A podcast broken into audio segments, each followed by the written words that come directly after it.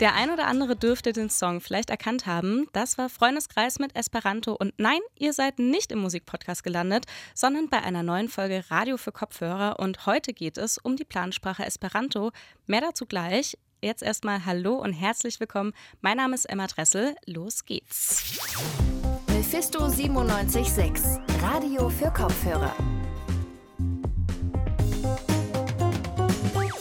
Wie wir gerade schon gehört haben, hat die Band Freundeskreis gleich einen ganzen Song über die Sprache Esperanto geschrieben.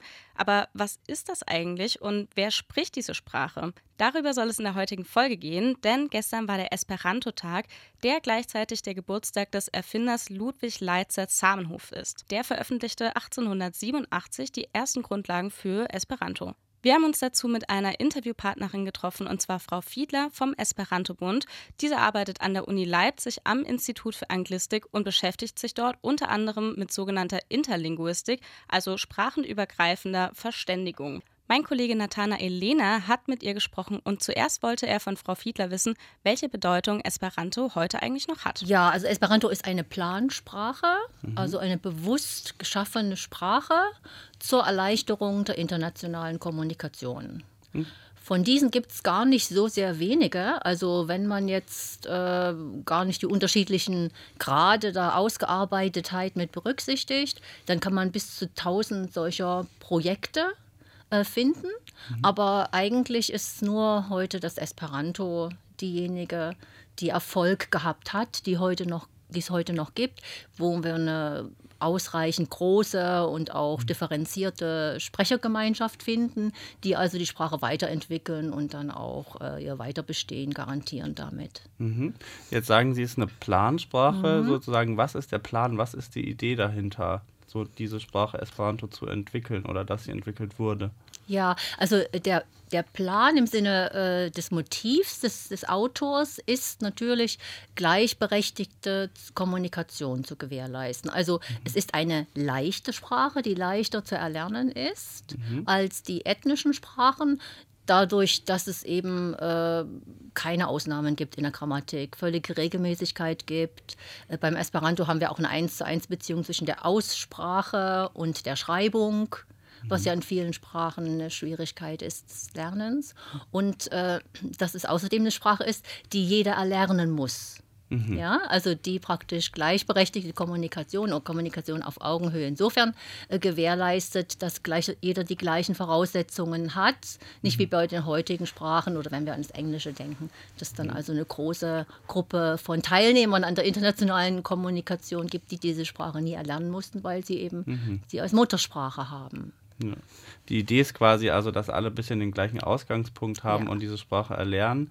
Das sieht man zum Beispiel auch daran, dass sie sich ja auch aus verschiedenen Sprachen zusammensetzt. Ist das richtig? Ja, also die internationale Lexik, das ist natürlich auch ein Aspekt, der die Sprache leicht erlernbar macht. Mhm. Also beim Esperanto ist es so, dass äh, wenn wir das Wortmaterial nehmen, ähm, so 75 Prozent aus romanischen Sprachen kommt. Also viele, die Italienisch können, Spanisch können, Französisch mhm. können, äh, empfinden das so. Und 20 Prozent aus germanischen Sprachen und äh, dann der Rest aus ist eine Mischung, also im Wesentlichen aus slawischen Sprachen vielleicht. Es gibt das griechische Wort Kai, das ist das einzige, aber Kai mhm. ist natürlich eine oft gebrauchte Konjunktion, mhm. heißt und. Mhm. Mhm. Ja. Ähm, genau, jetzt ein bisschen auf einen anderen Aspekt und zwar so geschichtlich ähm, und auf Sachsen bezogen. Ich habe äh, festgestellt, dass in Sachsen und auch speziell in Leipzig früher das Esperanto-Institut für das Deutsche Reich angesiedelt wurde, 1913. Ähm, das ist ja irgendwie für uns natürlich relevant, weil wir hier in Leipzig sind. Gibt es da einen besonderen Grund oder warum ist, war das hier so groß damals? Ja, also äh, die Esperanto-Bewegung, äh, wie man so für die Vergangenheit auch immer dazu sagt, hatte dann Anfang des 20. Jahrhunderts äh, auch ein äh, Zentrum in äh, Deutschland. Mhm. Und äh, in dem Zusammenhang wurde also dann als Dachverband der verschiedenen lokalen Esperanto-Gruppen dann dieses Institut auch gegründet. Und das war verbunden mit einer großen Bibliothek äh, bei der Auflösung dieser Bibliothek, ähm, das gehört dann also heute zum, zur Staatsbibliothek in, zu Berlin, äh, hatte diese 2000 Titel, also das war durchaus ganz bedeutsam. Und ähm, ja, Leipzig war ja auch so ein Verlagsstandort mhm. äh, in der Vergangenheit. Also es gab da vor dem Zweiten Weltkrieg diesen Verlag äh, Ferdinand Hürth und Sohn, der ganz bekannt ist und den Esperanto-Sprechern, weil ganz viel äh, Esperanto-Bücher dort äh, verlegt wurden. Zum Beispiel ein großes Wörterbuch Deutsch Esperanto von Eugen Wüster, dem Begründer der Terminologiewissenschaft, herausgegeben mhm. von vier Bänden. Das ist bei dem Verlag äh, erschienen. Mhm. Wissen Sie vielleicht auch, das wurde ja 1933 dann verboten. Wissen ja. Sie was zu der, zu der Lage zwischen Esperanto und dem äh, Deutschen Reich, Nationalsozialismus? Ja, also es hat bis 1933 äh, existiert. Mhm. Äh, und es gab ja dann also die äh, Order, dass die sogenannten Kunstsprachenvereine, das war der Terminus damals, äh, praktisch nicht gewünscht sind, nicht gefördert werden sollten. Also ein, ein Schwerpunkt war natürlich von diesem Institut äh, auch den äh, Sprachunterricht zu organisieren und Sprachprüfungen zu organisieren. Mhm. Dafür wurden dann also auch keine Räume mehr zur Verfügung gestellt und es wurde also nicht mehr unterstützt. Und dann kam äh, 35 dann wirklich auch der Verbot aller solcher äh, Vereinigungen. Und äh, das hat dann auch ganz lange gedauert in Deutschland äh, nämlich bis in die 60er Jahre hinein, dass also das Esperanto wieder eine Rolle gespielt hat. Mhm. Dann gehen wir nochmal in die Gegenwart auch, weil ich habe auch bei meiner Recherche eben gesucht, wie es gerade um Esperanto steht und die Verbreitung. Aber würden Sie sagen, Esperanto ist heute noch präsent oder, oder hat es auch irgendwie an Bedeutung verloren oder wie ist da die Entwicklung? Hm. Also äh, ich würde sagen, dass Esperanto außerordentlich präsent ist. Also ist natürlich heute vor dem Hintergrund äh, der globalen Nutzung des Englischen äh, nicht mehr so zu verstehen, äh, wie es Samenhof gedacht hat äh, als er die Sprache begründete, nämlich jedermanns zweite äh, Sprache sollte das sein. Das ist heute häufig äh, eigentlich die Funktion des Englischen.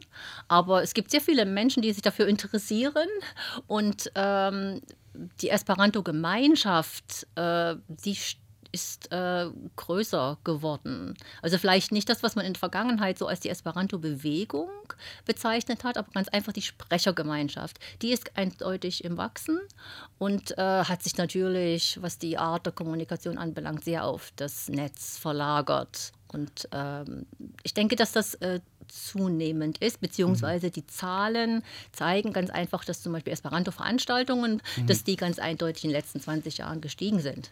Auch wenn Esperanto als international verständliche Sprache geplant war, ist es doch sehr auffällig, dass es vor allem aus europäischen Sprachen zusammengestellt wurde.